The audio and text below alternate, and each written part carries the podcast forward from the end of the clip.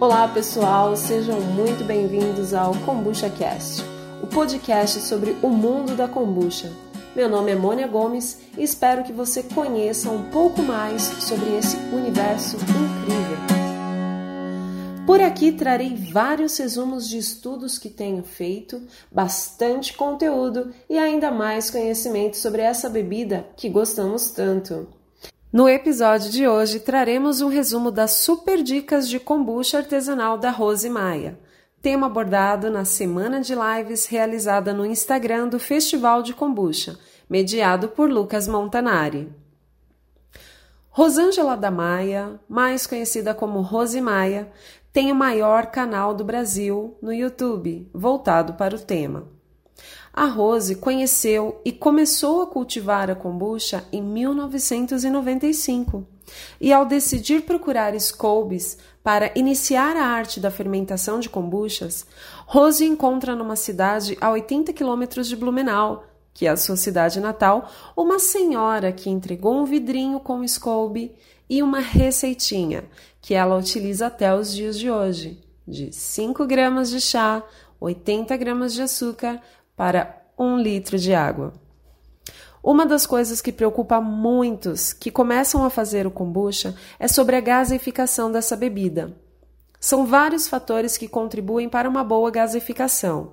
Dentre eles, é importante falar sobre a oxigenação, dar movimento à bebida que está parada há algum tempo. Muitos que fazem sua kombucha em casa usam um tipo de fermentador com torneirinha e colocam diretamente na garrafa para a segunda fermentação. Antes disso, é necessário dar movimento a essa bebida. Sabemos que no modo tradicional a kombucha era feita em jarros e vidros. Depois despejava-se esse líquido em outro lugar para dar uma misturada. O envase também é muito importante para criar a gaseificação. Para aquelas pessoas mais ansiosas, fazer o kombucha pode ser um tanto desafiador, pois o tempo é algo fundamental, sem falar que o clima pode interferir também nessa variável. Ao chegar o inverno, dependendo da região do cultivo, as leveduras sentem a baixa de temperatura e vai precisar observar o clima, às vezes até fazer algumas alterações na receita. Você terá que se adequar. Como recuperar um hotel que está muito ácido? Algumas pessoas vão viajar e deixam kombucha quatro meses sem cuidado. Assim como não deixamos nossos cachorrinhos ou bichinho abandonados, os Scoobies também precisam de cuidados. Precisam de alimentos.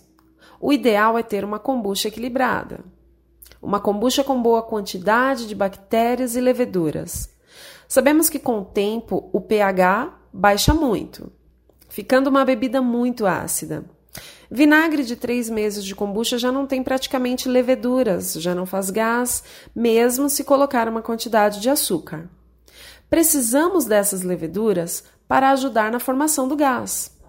Quando a primeira fermentação fica muito ácida, é melhor usar essa bebida como vinagre, que também tem benefícios e pode ser usada em saladas, marinadas, e sem data de validade. Durante a live, a Rose faz uma observação a respeito de dois frascos de vinagre.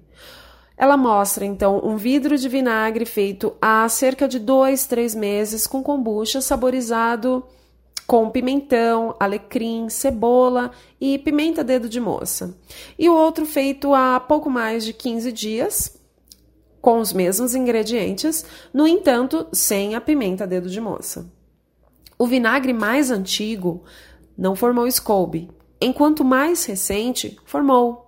É uma brincadeira simples, mas para Rose, a kombucha também é observação. Nesse processo de fazer kombucha, às vezes alguns sabores funcionam, dá gás, e na segunda vez já não tem muito gás. Então, o que será que fez de diferente?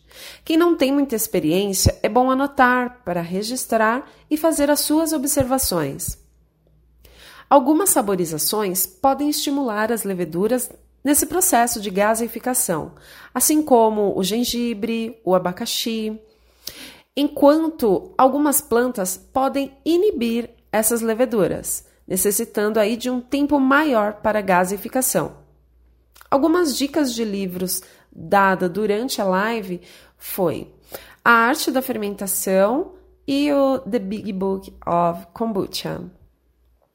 Invistam, não tenham medo, não desistam para conseguir fazer uma bebida de qualidade e melhorar a nossa saúde.